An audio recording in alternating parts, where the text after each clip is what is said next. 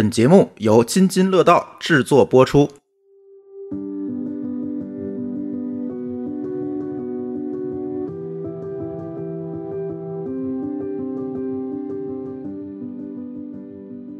大家好，新的一期津津有味儿。嗯，秦昊减肥法的热度算是过去了吧？在你们看来是不是过去了？你们觉得过去了？其实，在我们的眼里，他就是节食这个行为给自己买的一件当下流行的外衣而已，换汤不换药。但是它太火了，太流行了，不只是小红书上，还有那些短视频上的博主们肉身尝试。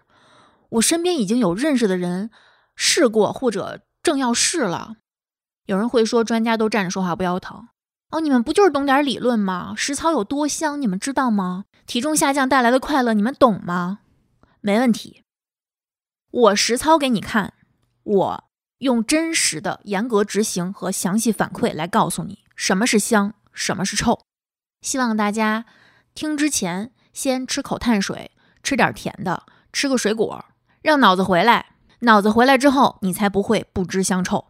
嗯，由于这个行为整个过程比较离谱，我也确实很多年没有用非常极端的方式来挑战自己的健康了，所以我现在情绪不是很好，口条也可能不是很清楚。嗯，虽然结束了一段时间，但是很明显对我的身体状况造成了一些比较长期的影响，比如说我经常眼前发黑，或者心跳加速，声音发抖，在这个过程中大概率会比较激动。也会骂非特定的人，会说脏话。你要是玻璃心，或者特别喜欢对号入座，觉得我骂的就是你，你可以不要听这期。或者你听完，如果你要来评论区说你才不知香臭，你不懂共情，你不懂我们的烦恼，就别怪我不客气，一个一个怼回去。提前预警了啊，丑话说在前头了。那咱们就开始复盘。我是从五月二十九号开始，到六月二号结束。我先跟大家详细说一下我这些天的全部动态。五月二十九号是豆浆日，我早上起来先空腹称了裸重，在固定的时间，呃，然后呢记录了下来，包括嗯胸围、腰围、臀围、大腿和上臂。然后这一天呢是豆浆日，我分三次喝了各五百毫升的白玉豆浆，因为比较好买嘛。另外呢，又分三次喝了各五百毫升的水，三百毫升黑咖啡，还喝了十毫升的无糖雪碧和一块无糖薄荷糖，因为嘴里实在没味儿，太难受了。然后我分别在中午一点、两点、两点半的时候感觉到明显的饿，但都持续了不超过五分钟。快三点的时候看到听友群里面晒美食，嗯，心慌了六七分钟吧。下午四点多。刷到吃鳗鱼火鸡面的 短视频，我现在情绪还比较激动，感觉很悲伤。我觉得我我为了验证这个行为不靠谱，就亲身在实践不靠谱。这个行为我感觉很悲伤。从五点半开始，持续感觉到饥饿感和时间过得很慢的感觉，一直到睡觉之前。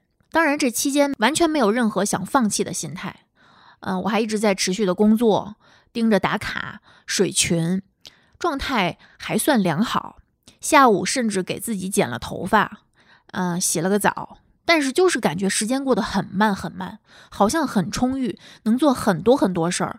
做了很多很多事儿之后，做完看到外面的太阳怎么还是那么大？怎么还没有到晚上？我眼睛一闭一睁，我第二天又可以吃东西了。然后晚上虽然已经饿了一天了，但是并没有因为大家打卡的内容是吃的而崩溃。还拒绝了 C 哥在外面吃完再回来的体贴的建议，主动提出给他做晚饭。但是呢，由于体力有限，只做了一份冬菜、紫菜、蛋花、青菜小馄饨。然后我还看着他吃。嗯，在这儿我补充说明一下，为什么我看着他吃？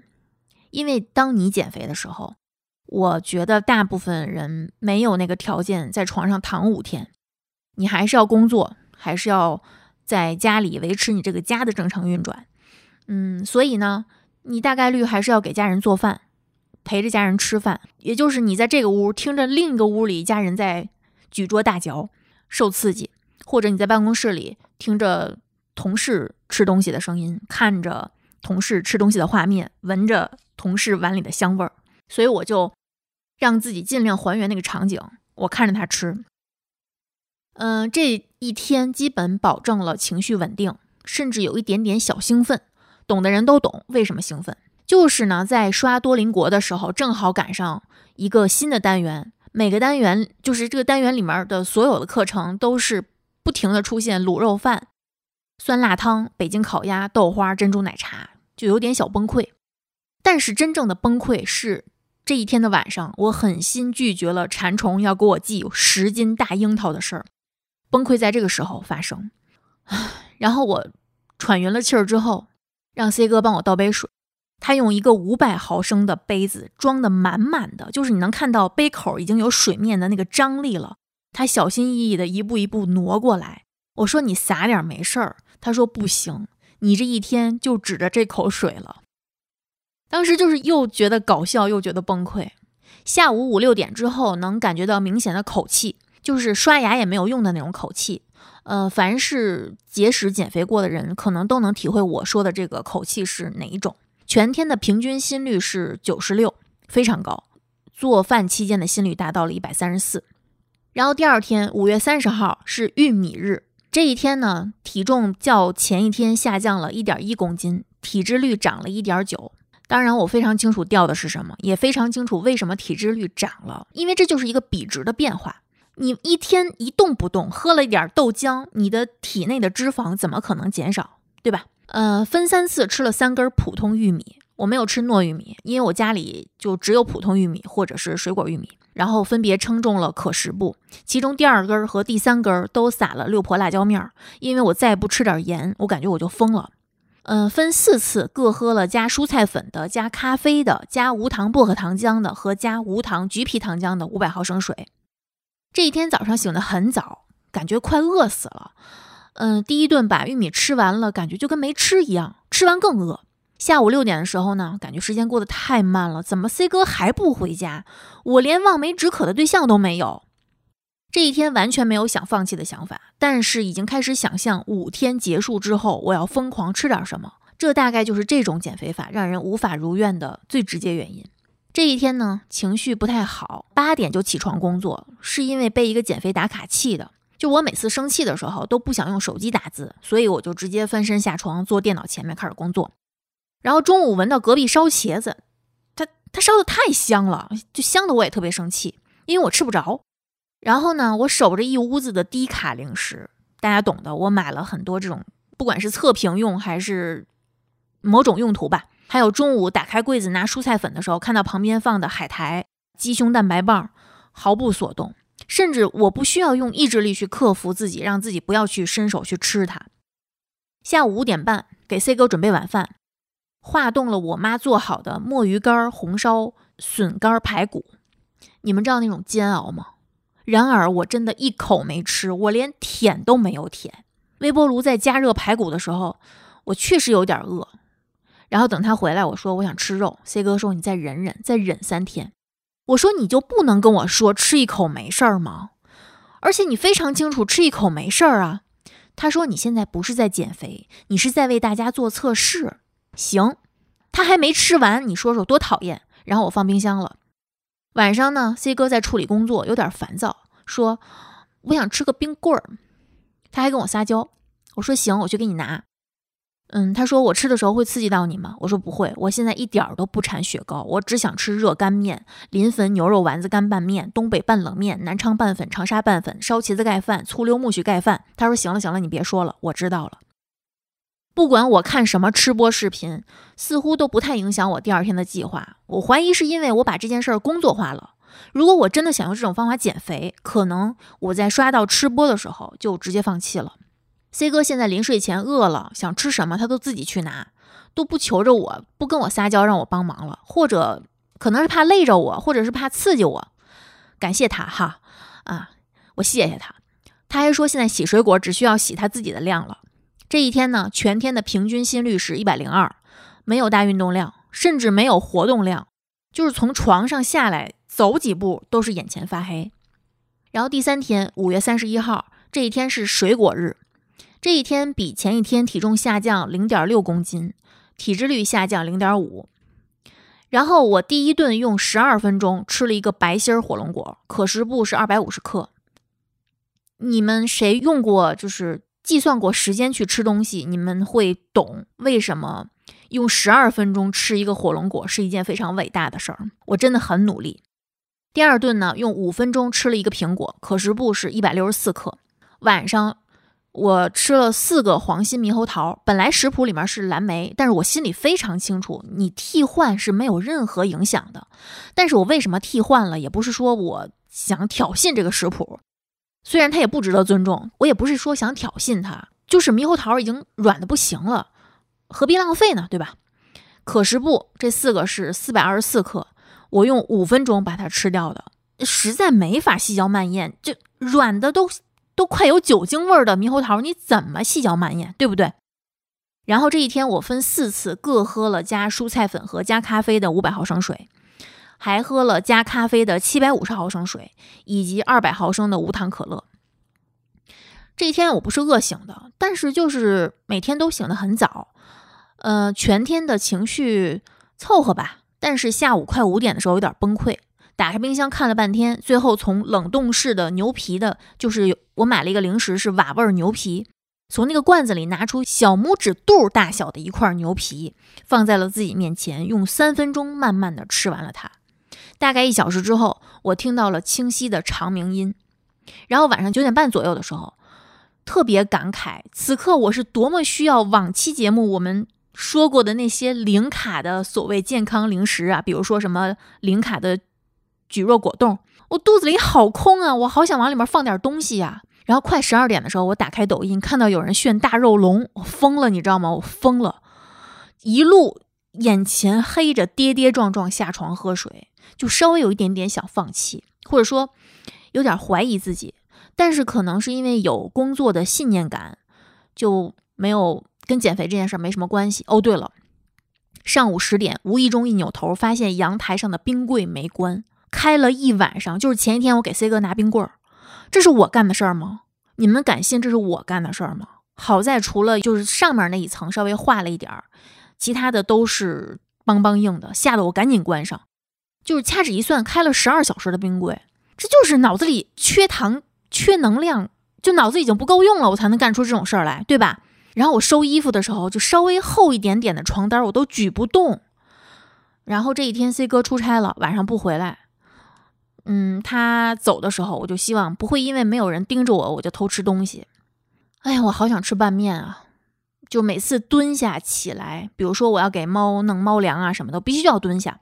蹲下起来，就眼前像是有一层蒙板。从卧室走到厨房那个距离，这个蒙板是一直存在的。前一天的玉米让我早上上了一次厕所，中午的火龙果让我又上了一次，然后这一天临睡前我开始打嗝反酸水。第四天六月一号是蛋白质日，这一天体重下降零点六公斤，体脂率上涨零点四。这一天我超级超级超级期待，就是你饿了三天了，所有人都想吃点着实的东西，你们懂的。而且这一天全是肉，第一顿吃了两个煮鸡蛋。哎呦，怎么德清园的鸡蛋那么小啊？两个鸡蛋可食部才九十克，一边吃一边骂。嗯，然后第二顿呢，我煮了虾，然后可食部是二百零二克。我本来呢，嗯，是计划分两顿吃的，因为我搜了一下他那个食谱，伊能静当时说的是一掌心虾仁儿，那一掌心其实没有多少的。然后我就分成两顿，我本来想着煮完之后呢，分两碗两顿吃，怎么可能？就迅速吃完了，吃完一碗，手就不受控制的去摸下一碗，就一边吃一边生气，这他妈是人吃的东西吗？然后晚上八点半，C 哥到我家吃晚饭的时候，其实他没有反对我再去吃一份，但是我就是给自己加戏，说了一堆特别正当的冠冕堂皇的理由，然后我又果断加餐了一份可食部二百六十克的水煮虾，全天分四次，各喝了五百毫升的水，这一天又满足又不满足。其实第一顿吃完鸡蛋，我就想吃别的。就是那两个鸡蛋下肚之后，我完全没有任何的饱腹感，就是哪怕持续一秒没有，不是饿，是馋，就是想吃东西，就是脑子里在疯狂的搜索有什么东西能对付两口。晚上给 C 哥做凉拌螺蛳粉儿，因为比较省事儿嘛，不用起锅这个炒菜。我加了油菜、凉拌猪耳朵，还有腌的小萝卜。做的时候，我发现我完全无法心如止水。因为我是一个不爱吃螺蛳粉的人了，就居然想把这一碗风卷残云一口都不给他剩。但是总的来说还好吧，就是开始转移一些注意力，疯狂的策划明天吃什么蔬菜，因为我非常清楚，蔬菜你吃再多，热量也非常非常的低。然后还在策划结束之后我要吃什么碳水大餐。煮鸡蛋的时候，我在想，鸡蛋我要煮老老的，我不能煮溏心蛋，因为溏心蛋没有存在感，我怕嘴没有反应过来，它就已经到胃里了，结果并没有什么卵用，而且。为什么我家没有鹅蛋和鸵鸟蛋呢？如果有的话，我就可以煮两个鹅蛋，煮一个鸵鸟蛋了，我就能吃得饱饱的了。啊，可怕的是，下午朋友给我闪送了一包当天早上在湖南地里现摘的人肉带回北京的辣椒。你们知道这是什么摧残吗？如果换了平时，我肯定就开始切肉打鸡蛋了。晚上的虾吃完，我打了四天以来第一个饱嗝。今天没有什么口气问题了，我怀疑是因为胃里有东西了。今天也没有什么低血糖的症状，然后身上比较有劲儿。嗯，晚上睡觉前，我跟 C 哥感慨，我说这是唯一一次毫无饥饿感的一个晚上，真的是身心愉悦，特别开心的睡的觉。然后第五天，蔬菜日这一天呢，因为前一天的蛋白质量非常充足，但是呢，因为肠道蠕动也比较慢，这几天的消耗。折腾也让身体的代谢比以前慢了一些，所以体重上涨了零点二公斤，没有排出去嘛。然后体脂率下降了二，这个也不是因为掉了脂肪，是因为比值又发生了变化。然后全天配合着蔬菜吃了六包六婆辣椒面儿，六包一共是十二克，我买的是两克一小包的。第一顿呢吃了可食部五百零二克的水煮西兰花，第二顿吃了沙拉菜四百克。第三顿吃了水煮鸡毛菜二百八十三克和油菜二百一十克，全天分三次各喝了五百毫升水。这段日子里面，我任何零食都没有刻意收起来。我家里所有的瓜子儿、薯片、花生、奶酪、海苔、辣条，还有一些就是鸡胸肉、鸡肉饼、鸡肉蛋白棒，都在它原本放的位置，一动没有动。就是周期性减肥开始之前，把零食吃光，或者我减肥前吃顿大的，我相信是大家很多人习惯采取的行为，懂的都懂。但是你的生活中总会出现各种主动被动的诱惑，你不可能把他们都赶走，所以这些东西收起来其实也没有任何意义，所以我也没有收起来它们。但是那天下午，我刷到了一个视频，是煎饼卷果篦儿，卷俩卷圈儿。看完这个视频，我还是疯了，崩溃了。有人说你不看不就行了吗？不，我就看。我还原的不是明星减肥的心情，我还原的是你的心情。躺床上一躺五天，谁不会呀？你能吗？你躺五天，你工作都没了，你家里也一团糟了吧？然后第二顿我吃蔬菜的时候，我心里的吐槽是难吃死了。我半个月之内再也不会买美团买菜里面这个综合沙拉了，给我吃恶心了。然后这一整天持续不断的饥饿感，就是吃饱了就饿，迅速饿，疯狂想吃主食。我一边崩溃一边吐槽：吃素的人到底要每天吃多少热量才能让自己不饿呀？那得吃多少主食啊？这能不胖吗？然后六月三号是复食的第一天，复食其实当时伊能静给的食谱呢是喝。半流食或者流食，什么这个糊糊那个汤啊什么的，呃，这一天呢，相当于我最后一次称体重，体重又下降了零点三公斤。然后我不总结一共掉了多少斤了啊，你们自己算去吧。就我总结完之后，好像给大家什么信心似的，不想总结了。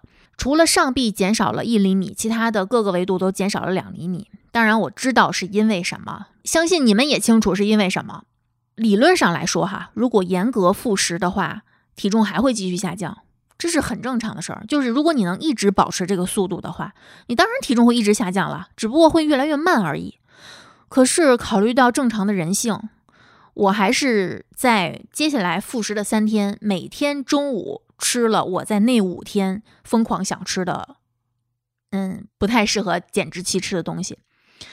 呃，比如说第一天中午我吃了米饭。然后辣椒炒皮蛋，虽然吃完之后胃有点不太舒服，因为太刺激了。呃，复食的第二天呢，体重如愿上涨了零点六公斤。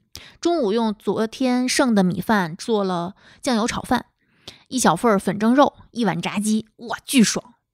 复食的第三天呢，体重又如愿继续上涨零点六公斤。中午吃了一个鬼椒面，嗯，稍微有点胃疼。其实搁着平时的话，这点辣度绝对不可能让我有任何感觉。但是这一天感觉胃很难受，之后我就没有再称体重了。确实我也没有这个习惯了。反正这几天我至少有保证有一顿是那五天里面疯狂想吃的。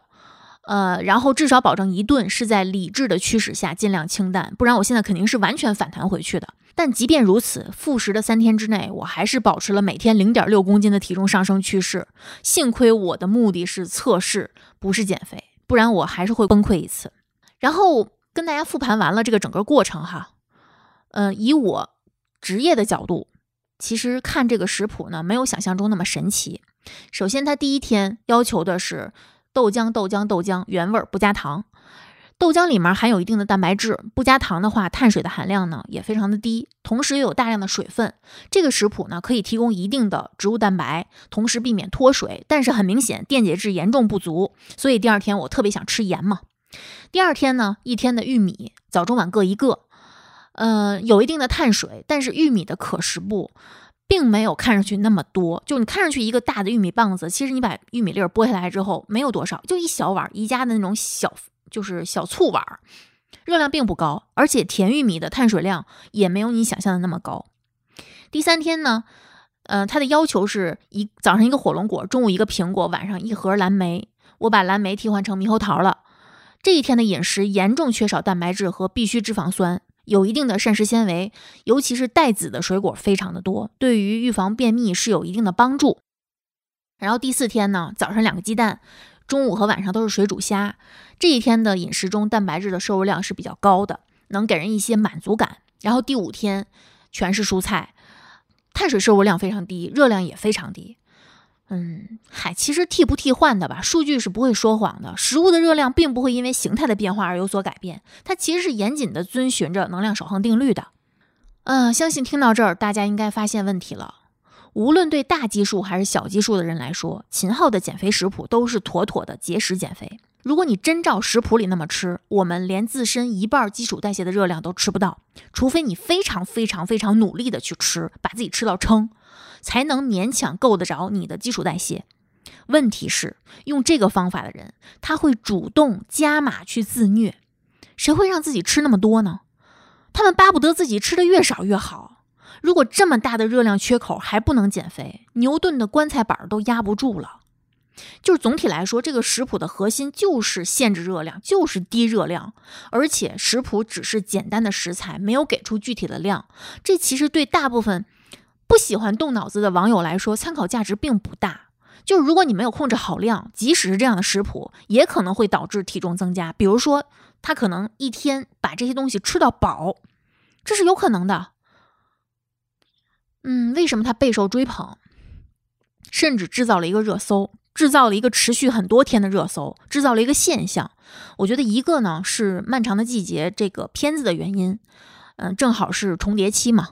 一个呢是，虽然他每一天的饮食在我们看来都很离谱，但是如果你整个看下，就是整个看起来，综合看一周的饮食，你乍一看好像也没有那么不均衡，无非就是量少，但是你看好像什么都有似的。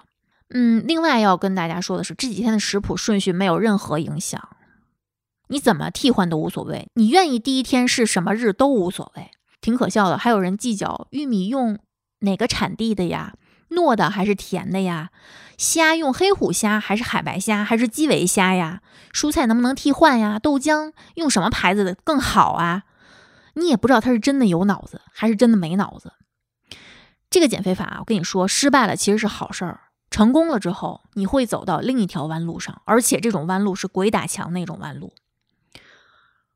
哎呀，人家秦昊是为了艺术献身，贴近角色，你为了啥？为了早点跟你太奶相聚吗？还是为了给医疗事业捐钱？还是想给微博热搜提供素材？你都能狠到忍受这种痛苦和折磨，你怎么就不能认真做个饭，好好运动半小时？你是不是饿傻了？我们一定要搞清楚一件事儿：这种饮食并不适合普通人尝试，而你就是普通人。减肥分为两种。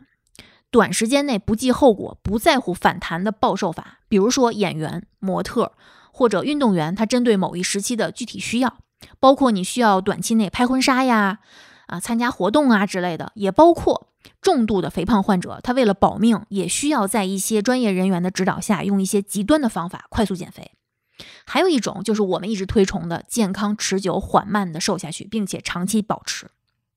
区别就在于，前者不用动脑子，只需要强大的意志力坚持下去，让自己能制造大的热量缺口脱水；后者呢，需要花点耐心，学习饮食搭配、运动方法，以健康为主，所以呢会减得慢一些。这两种方法不可能同时达成，也就是说，瘦得快必然会出问题，也必然会反弹。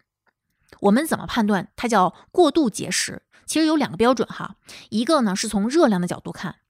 假设你的基础代谢是一千二百大卡，你每天早上吃一个鸡蛋或者两个鸡蛋，中午一根香蕉，晚上两百克西兰花，是不是乍一看好像这一天什么都吃了点儿？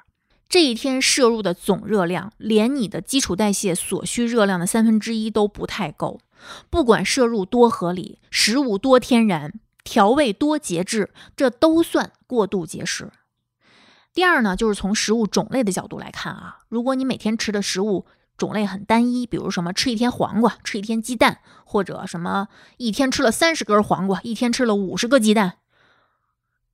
哪怕你吃够了基础代谢所需的总热量，那也叫过度节食。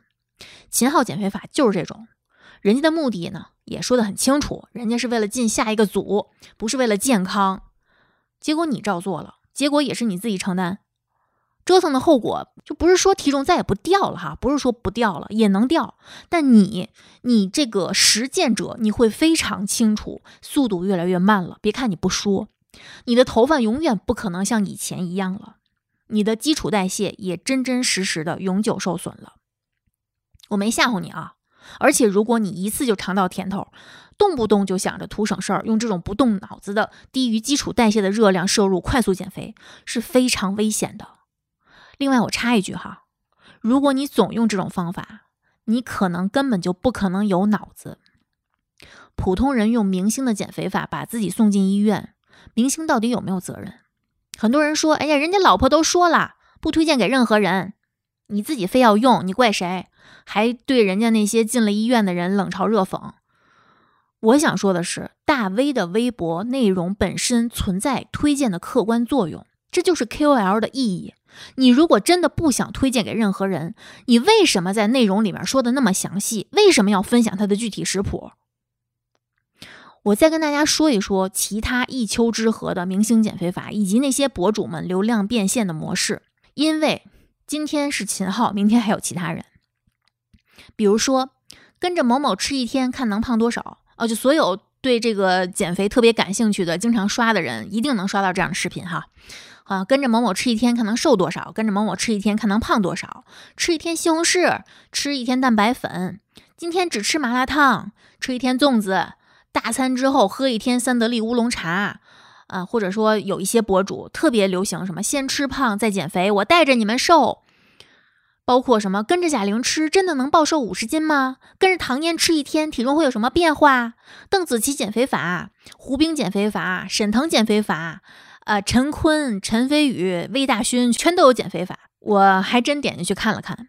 比如说贾玲的，贾玲的是早餐十点前吃一个苹果，午餐十二点前吃一个青菜，一个青菜，晚餐要在八点前吃一份酸奶。这谁不瘦啊？别说贾玲了，真玲她也瘦啊。还有唐嫣的，饿了就吃苹果，七天瘦六斤。我最佩服的是，就唐嫣瘦成那样，她都有六斤可掉，我真是服了。还有邓紫棋的三餐水煮燕麦，没有盐、味精、糖和油。嗯，也就是明星能干出来这种事儿。还有陈坤只吃早餐，哼，呃，陈飞宇的，陈飞宇的比较搞笑，早餐十六片黄瓜，十六颗蓝莓，中午十一个速冻饺子，咱也不知道这数是怎么来的啊。晚餐一盘水煮西兰花，魏大勋全天只吃玉米和脱脂牛奶，然后胡兵的呢稍微像个样儿，早上两个鸡蛋，一个苹果，一杯咖啡，中午只吃玉米、土豆、红薯，晚上只吃水煮牛肉、虾、香菇、油菜。哎，咱就不知道啊，这什么都有了，咱就不能给他交叉着混合一下，做个人吃的饭吗？呃，沈腾的呢，他用的是十六加八，这个咱不是说它不科学，但它坏就坏在，我不是说他人坏啊，我就说宣传的人坏就坏在说。八小时内随便吃两顿饭，这一随便可就没边儿了啊！哦，对了，我要提醒一下你们，当你们刷到这些的时候，一定要长个心眼儿。所有先吃胖再带你瘦的，或者说他拍那种跟着某某吃一天的视频，中间你发现他吃了或者喝了一个商品的，有包装的。或者展现自己历经多少天辛苦付出，先遭人白眼儿，遭受歧视，夫妻离散，被家人嫌弃，被朋友嘲讽，丢了工作，丢了爱情，发愤图强，认真减肥，现在变成大美女大帅哥的。当你刷到这样的视频的时候，他的头像那个位置大概率都有一个正在直播或者直播卖货。你点进去看，不是卖药的，就是卖咖啡的，卖那些这个粉儿那个粉儿的，要么就是卖跳绳的，要么就是卖课的。你试试。一百个这样的视频，九十八个在卖货，剩下两个可能因为你是半夜刷的，它下播了。过度减肥的结果就是能力不够，商品来凑，加上身体会自动启动防御机制。就但凡你有正常生活要过，你但凡是这样的普通人，你都难以长期坚持。于是市场就匹配出一系列丧心病狂的产品。如果你不知道是哪一类产品，我要说你真幸福。如果你特别好奇，请移步我们关于健康零食的历史节目。但比起增加一个播放量，我更希望你不了解、没兴趣。还有那些林林总总的所谓多少多少天的定制食谱，价格动不动就四位数，给你寄一大箱吃的，好像看上去很值的样子。但是如果你愿意花时间计算一下里面包含的食材成本，你会发现，去一趟菜市场，百十块钱一站买齐。无非就是需要你自己花费一点时间去烹饪。你真的以为减肥有什么方法论吗？没有，就是补上你从前的认知亏空。你做错了什么，你就纠正什么，仅此而已，哪有那么复杂？什么样的人容易被这类食谱和方法收割？就是那些死抠你通过某些软件计算出自以为准确的数字的人，是那些收藏了无数帕梅拉周六野，但是。你让他不要只收藏，赶紧动起来，就像是要他命的人，是那些一减肥就吃凉飕飕的沙拉，不敢吃正常人一日三餐的人，是每天晚上只敢吃黄瓜、吃西红柿，连续几个月却收获了一个纹丝儿不动的体重的人。这种方法击中的就是这些人的嗨点。不好好吃饭导致情绪性进食了吗？别怕，夜断一天直接掉到暴食前，你就说心不心动？减肥平台期已经三天了吗？没关系，夜断三天贼好使，复食也留十三天，拍胸脯保你不反弹。想吃甜食真的控制不住怎么办？夜断呀，快来夜断呀！姐妹们，谁懂啊？减肥完全不用戒奶茶，真的超快乐，好吗？你是不是听过这样的自动生成的 AI 语音？懂的都懂。抓人眼球的标题，充满诱惑的数字，刺激着大家趋之若鹜，跳进这个无底洞。谁不想以最轻松的方法，迅速让体重秤上的数字直线下降，毫无心理负担的穿上喜欢的衣服？这就是真实的人性，我承认的。我不否认夜断带来的真实数据下降，但是本质是什么？我们好端端的身体被自己主动送进了减肥实验室的容器里，成了一个你并不知道它是否精准的一个秤的祭品。任何人用这种方法减肥，好处一定是广而告之的。坏处的话，如果他不到进了医院急诊或者快死或者已经死了的程度，你是不可能知道的。明星为什么这么减肥？很简单，他们想吃那碗饭，他就得把这碗饭放下。人家不用接孩子，人家不用做饭，人家导演一喊咔晕了，有助理扶着坐下。人家吃糖不够，记不住词儿，有人给配音。他们只需要对着镜头念一二三四五六七七六五四三二一。人家不打扫屋子，不整理衣柜，不用做表格、画原型图、debug，人家不用挤公交、挤地铁、抢共享单车，人家不舒服了，一躺躺一天，还能多睡美容觉、养养颜。你呢？你有什么？你配吗？你有什么资格用这种方法？明星食谱不适合你的本质原因是你太看得起别人的经验，太瞧不起人家的保护团队和经济实力，太低估了人家的投入产出比，你也太不把你的身体看在眼里了。术业有专攻，你懂不懂？如果一个健身教练开班授课讲刺绣，我问你，你听不听？你是不是不听？一个明星开班授课讲高能物理，你学不学？你敢学吗？他们侃侃而谈，不是因为他比你懂得多，是因为人家有人给写台本儿，眼前还有提词器。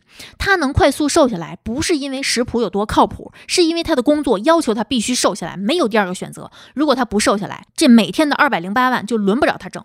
但凡你对营养有那么一捏捏的认知，你都知道人的身高、体重、体脂率、健康状况、工作强度、生活环境、基因以及习惯各有差异。任何一概而论的食谱，如果能吸引你，一定是因为一特别傻瓜好操作，二特别简单粗暴，三明星的效应让你觉得你也行。你楼下保安大爷说他有个食谱能减肥，你信不信？你是不是不信？你信不就是因为那是明星，他出镜好看，让你觉得你照着做也能那么美、那么帅、那么吸引人吗？我再举个例子，C 哥在运动强度高的时期的食谱给需要减肥的人吃，根本不可能吃出他的肌肉和体脂率。但是一个减脂期的人的食谱安排的再合理，你能掉秤给他吃，他能晕倒在工位上。所以，任何一个所谓明星的一刀切的减肥食谱。都是在胡说八道。你愿意受虐挨饿，你就照做；你爱在乎不在乎。哎呀，我累了，我真的好累啊！我喘口气儿啊，跟大家说一下快速节食减重怎么个危险法。哎呀，我不想说，你可能也懒得听我讲。其实我也懒得讲，我就给你举个简单例子吧。很多年前电视里面经常播放的那种《超级减肥王》，大家看过吧？一个美国的真人秀，我相信很多人都看过。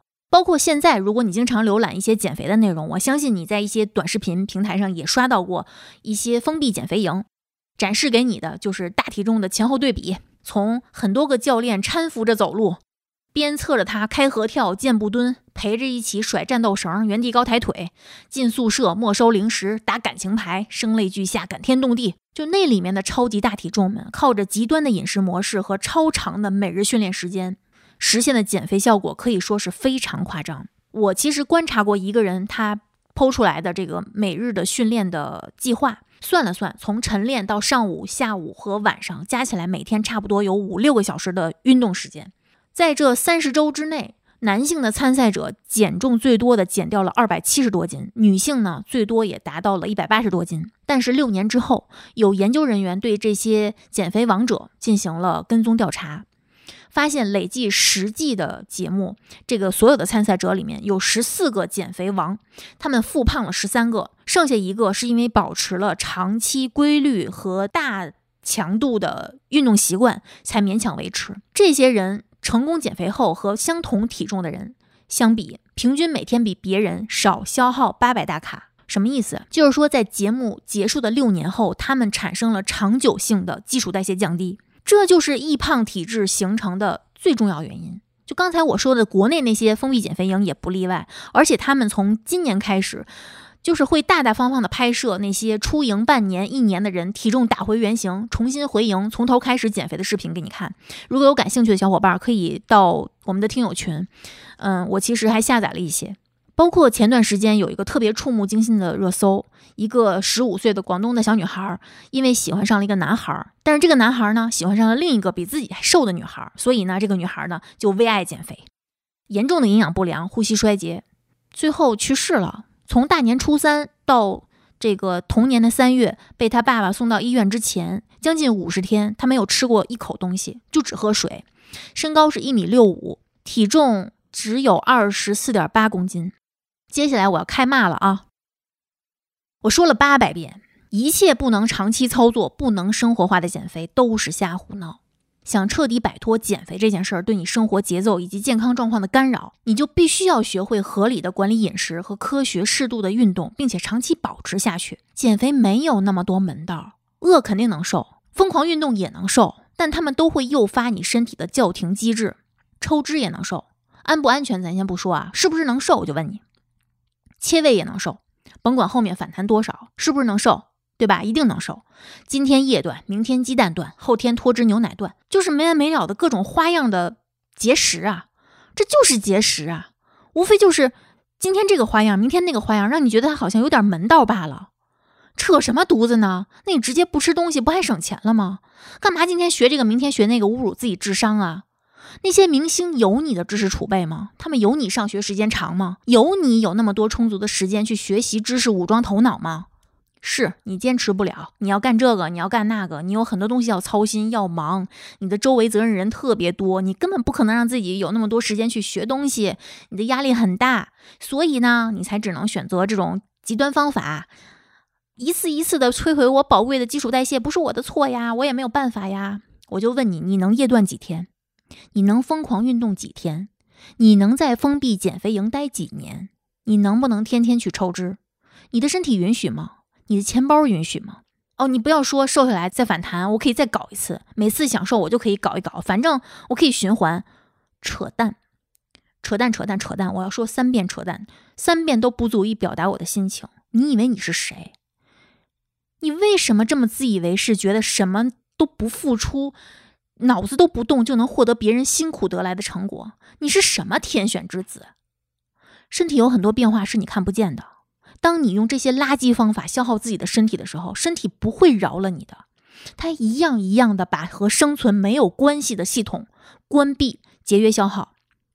好，你说你不在乎皮肤暗沉粗糙、脱发脱成裘千尺，你不在乎来大姨妈，不来还省不来省心了，不用花钱买姨妈巾了，你不在乎掉肌肉，反正你也不想有大块肌肉，做你的春秋大梦去吧，你也配有好看的肌肉。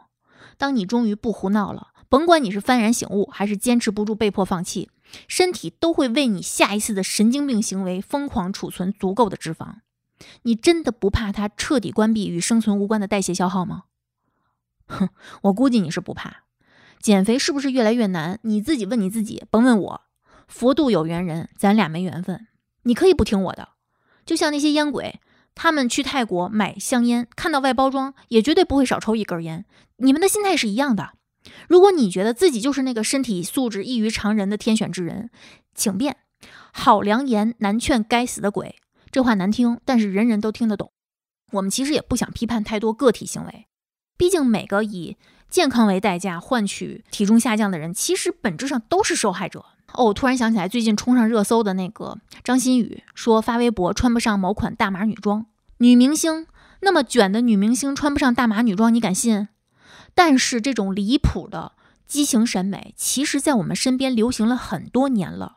B M 女装大家有印象吧？叉叉 L 的衣服胸围不到七十，我小学毕业的时候我都穿不上这样的衣服。咱不是说娇小的人没有资格拥有自己的衣服，但是商家做的应该是增加叉叉叉 S 码，而不是把 L 码变成 S 码啊。为了把自己塞进小到离谱的衣服里，大家拼了命的减掉每一处你认为是多余的肉。那些珍贵的每一克可以用来保护女性子宫的小腹的皮下脂肪，可以用来降低心血管疾病和全因死亡风险的大腿的皮下脂肪，都被塑造成了全人类的敌人。究竟是什么东西持续加剧了身材焦虑？嗯，我看到网上有一个是什么加剧了身材焦虑的投票。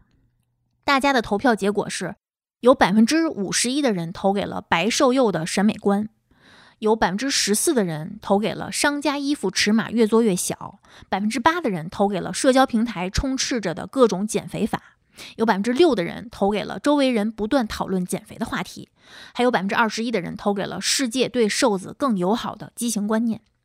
我要说的是，追求白瘦幼只会让你承受无尽的痛苦。因为要求一个成年女性细胳膊细腿儿，看着像没有发育的小学生，是违背人体生长规律的。这种审美是毒药。我为什么这么说？就是你如果看到一个前凸后翘的好身材，你可能只会感叹基因存在差异，就是有天选之人。你会感叹他怎么如此肌肉流畅、体态优美、姿态昂扬，但你未必会暗下决心说：“我也要努力，我也能做到。”但是白瘦幼不一样哦，他会给人一种感觉，就是我并不需要付出太多思考，只要我能忍，我只要对自己够狠，我努努力，我也能做到。这就是白瘦幼审美最可怕的地方，它让大众以为皮包骨的筷子腿，没有血色的雪白的皮肤，平胸瘪屁股，柴火杆一样的细胳膊才是真正的美，这是有病。如果你想瘦，就是为了穿 S 码，你把你的 XL 码剪了，贴个 S 码不就完了吗？好端端的一百二十斤，招谁惹谁了？居然沦落到了要穿大码女装的地步。咱不是说大码女装不好啊！天哪，我得保命说一句，这是什么社会啊？就是但凡你敢去找一个正经的营养师或者正经的健身教练帮你减肥，他们都会给你搞出一个根本无法满足你希望的建议。比如说大基数每周减重不要超过两公斤啊，中等基数每周不要超过一公斤啊。什么小基数每个月减个一到五斤就很可以了呀，因为这样才安全嘛。他们考虑的从来不是说一个一个数字的下降，不是为了业绩，而且按照科学的减肥理论，按照每公斤体重每日碳水、蛋白质和脂肪的摄入量要求，你根本不可能在短期看到体重波动。但是他们的目的是什么？是为了让你的身体受到最小的伤害，尽可能保护你宝贵的基础代谢，让身体不进入自我保护机制。而你们自己减肥是怎么减的？每天睁开眼不掉半斤秤，你们都觉得天塌了。怎么狠怎么来。今天一天嗷嗷只喝水，明天哭嚓哭嚓只啃菜。今天跑步机跑到嗓子眼充血，后天举铁举到抬不起手扶眼镜。然后呢？坚持不了几天，就觉得自己功成名就，死而无憾了。哎呦，反弹吧，随便吧，人生本就如此，吃的自由都没有，活的意义又何在？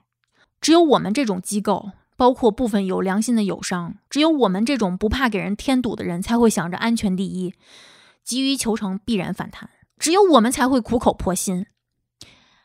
即便是目前营养学界普遍认为相对安全的间歇性断食，其实也没有人知道它的长远效果到底是怎样的。尤其是对下一代的健康究竟会带来什么样的影响？比如说最直接的影响，食物短缺会让身体重新分配有限的能量资源，而生殖系统绝对会是第一个牺牲品，因为没有动物会在资源匮乏的时候生孩子，这是不符合进化论的。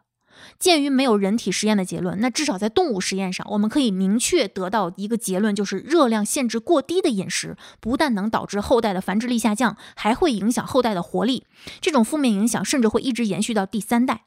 那我们是不是可以猜测，精子或者卵子的基因质量应该是被什么不为人知的因素，我们现在还没有调查出来、研究出来的因素影响了？哎呀，我不想讲道理了，谁不知道节食的问题呢？你自己其实也知道的。但你就是抵御不了这种不用拉长战线、不用努力的快乐，对吧？哪怕这个快乐的代价很大，但你大概是认为这个代价不如克服欲望大。只要能不费力气，健康复胖都不是问题。反正看不见摸不着，可是体重下降我看得见呀。好，我们尊重。都说放下助人情节，尊重他人命运，也都说佛度有缘人。反正我不是佛，但是呢，我也只想为。愿意善待自己、善待与自己有关的所有人，为这些人服务。请要求快速减重，只在意体重数字，对体脂率、内脏脂肪、身体维度不在乎的，喜欢小窍门、小捷径的，非常容易被各种本质是节食的减肥法诱惑且觉得无所谓、我开心我乐意的人，请那些明明一米六几、这个八十几斤或者一米五几、六七十斤的人，请你们不要来找我。我不想为你提供服务，我甚至不想跟你说话。我的精力有限，我希望把更多的精力留给值得的人。适度的身材焦虑的确是有利于激发身材管理的动力，但是咱得拿捏分寸和尺度啊！这个世界上本来就没有完美身材呀。一个成年人八十几斤还要减肥，还要辟谷，你们的体重焦虑是谁给的？你要为了健康也就罢了哈，你们是不是你们心里有数？我们支持所有人科学运动、合理膳食，但是这好歹你得有个目的，是以健康为前提。你要是这个前提，我愿意服务你。你要是为了掉体重，不是健康，不是为了肌肉线条好看，不是为了紧致，我不想赚你这个钱，我不稀罕。你知道你为什么明明只有一百斤，但是看着跟一百二似的吗？你那是胖吗？你那是松，那是当啷，那是敷囊。你想瘦，不就是为了照镜子好看？买衣服容易吗？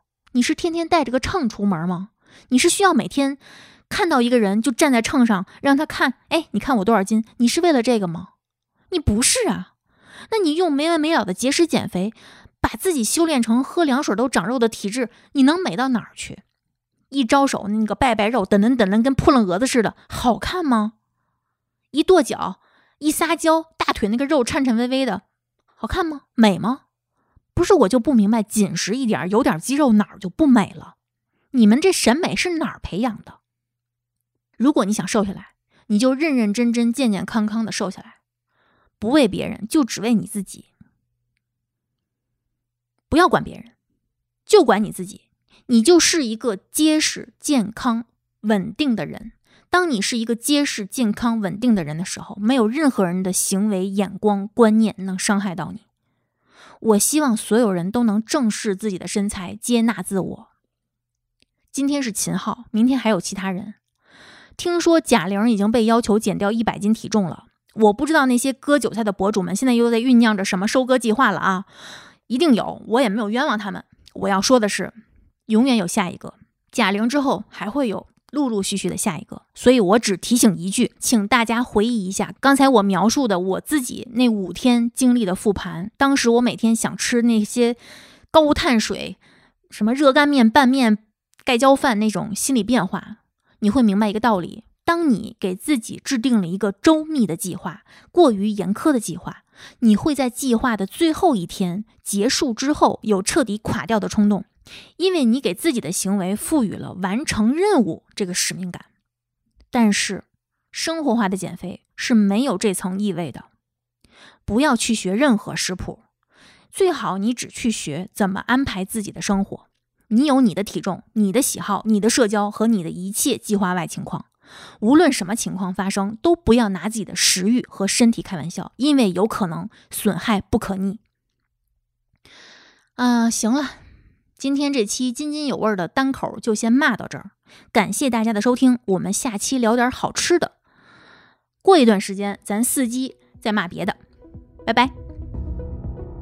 感谢您收听本期节目。本期播客节目由津津乐道制作播出。你也可以在我们的官网 d a o 点 f m 找到我们的更多内容作品。如果您喜欢我们的节目，欢迎在微信、微博、朋友圈等社交媒体转发分享。您的分享对我们而言十分重要。如果您希望与我们互动，可以关注我们的微信公众号“津津乐道播客”，天津的津，欢乐的乐，道路的道。在关注后按提示操作，即可加入我们的听友社群。